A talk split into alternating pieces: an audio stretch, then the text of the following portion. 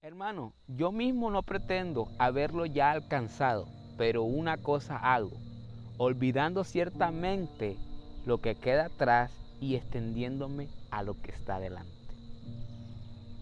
Carta de Pablo a los Filipos, capítulo 3, versículo 13.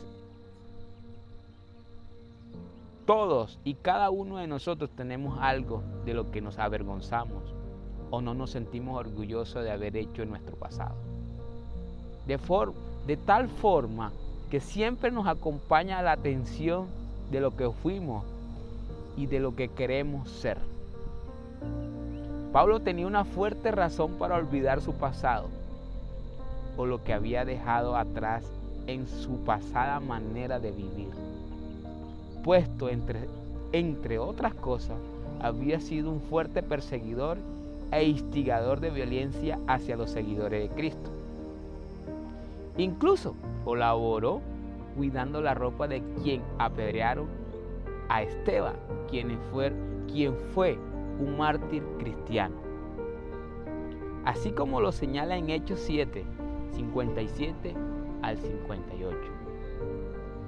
Entonces ellos, dando grandes voces, se taparon los oídos y arremetieron a una contra, eh, contra él y echándole fuera de la ciudad le apedrearon. Y los testigos pusieron sus ropas a los pies de un joven que se llamaba Saúl. Sin embargo, luego de su conversión y justificación de pecado, fue capaz de dejar todo eso atrás y proseguir hacia la meta de su vida. Al igual que Pablo, todos nosotros también, también podemos empezar de nuevo.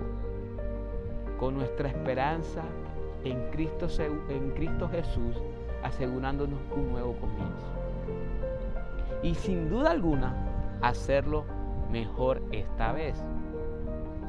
No te estanques en tu pasado. En su lugar, concéntrate en el ahora, en el conocimiento de Dios y en tu relación con Él para que así puedas proyectarte a lo que tienes delante y por lo que falta por alcanzar. No olvides que Dios te ha perdonado y ahora tienes la oportunidad de empezar de nuevo en dirección de una vida de fe, obediencia y que agrade en Dios en todos los aspectos. Dios te bendiga, Dios te bendiga.